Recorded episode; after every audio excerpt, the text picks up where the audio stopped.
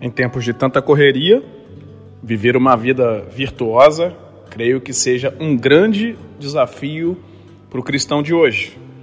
O apóstolo Pedro, há tantos anos atrás, em sua segunda carta, ele fala exatamente sobre esse assunto.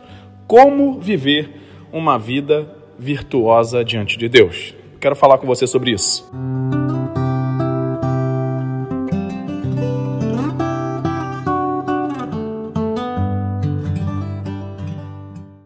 Pedro, capítulo 1, do versículo 5 ao versículo 8, diz assim: Por isso mesmo, empenhe-se para acrescentar à sua fé a virtude, à virtude, o conhecimento, ao conhecimento, o domínio próprio, ao domínio próprio, a perseverança, a perseverança, a piedade, a piedade, a fraternidade, e a fraternidade, o amor.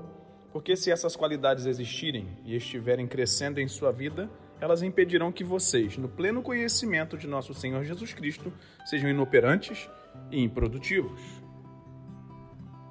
Note que o primeiro conselho que o apóstolo Pedro nos deixa é sobre a necessidade do empenho.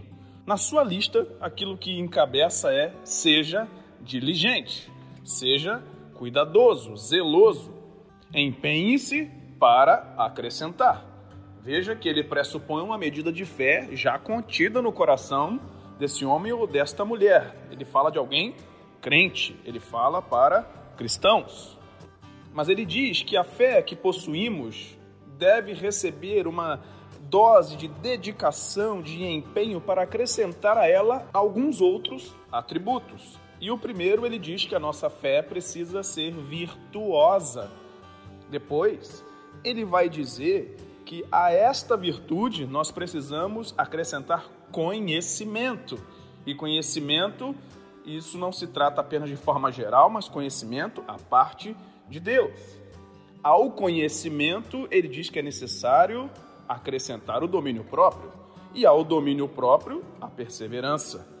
A perseverança, a piedade, e a piedade, a fraternidade, e a fraternidade, o amor. Perceba que Pedro traz uma lista muito interessante de virtudes necessárias para a vida cristã. Começando com a diligência, o empenho, dedicação, zelo, ele fala para nós não vacilarmos na nossa fé. Ele diz que nós devemos ser conhecidos pela nossa excelência moral inflexível. Ele também diz que nós precisamos aumentar o nosso reservatório de conhecimento, ou seja, continue aprendendo.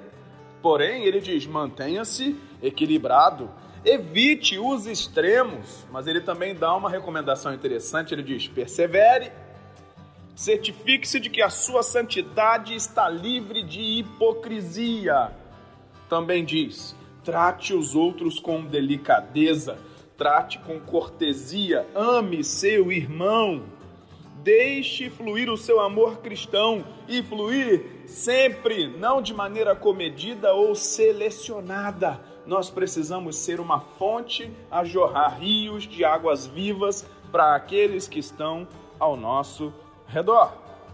Pedro, então, no versículo 8, fala da necessidade de levar a sério essas suas recomendações e os resultados que nós teremos na nossa vida e na vida daqueles que estão ao nosso redor. Ele diz assim: porque se essas qualidades existirem e estiverem crescendo em sua vida, elas impedirão que vocês, no pleno conhecimento de nosso Senhor Jesus Cristo, sejam inoperantes e improdutivos.